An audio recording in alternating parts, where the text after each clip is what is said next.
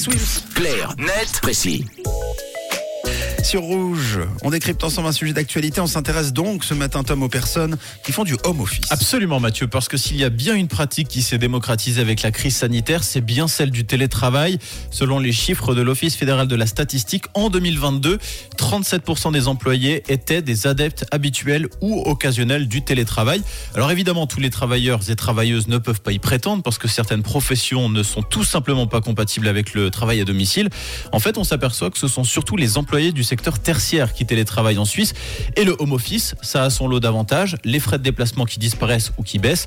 Un emploi du temps qui permet de mieux concilier vie professionnelle et vie de famille, et j'en passe. Mais le, le télétravail, c'est aussi des inconvénients.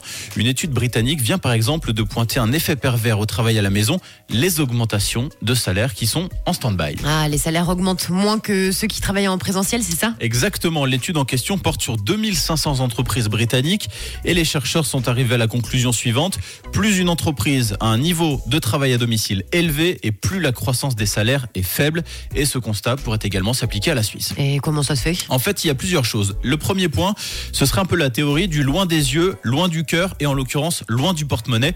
Une coach et formatrice en banque interrogée par la RTS explique qu'en n'étant pas tout le temps au bureau ou en ne voyant pas en permanence sa hiérarchie, on perd un peu en visibilité et ça peut expliquer entre autres le fait qu'on pense moins à nous lorsqu'il y a des négociations de salaire.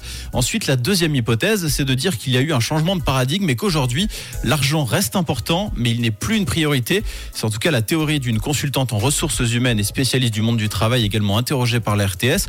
Elle pense que certains collaborateurs recherchent désormais d'autres avantages que ceux liés au salaire, la flexibilité en matière d'horaire, des vacances ou encore du télétravail justement. Dans ce cas-là, c'est donc plus un choix. En tout cas, une chose est sûre, si vous espérez avoir une augmentation, vous aurez sans doute plus de chances de la décrocher si vous travailler depuis le bureau. Merci euh, Tom, vous l'avez compris, Tom ne fait pas de home office, il est bien en direct en studio. en revanche, vous pouvez faire du home office, hein. il suffit euh, dans ce cas de télécharger Carnet Précis en podcast à la maison, directement sur votre ordinateur. Parler d'actu, c'est aussi sur rouge.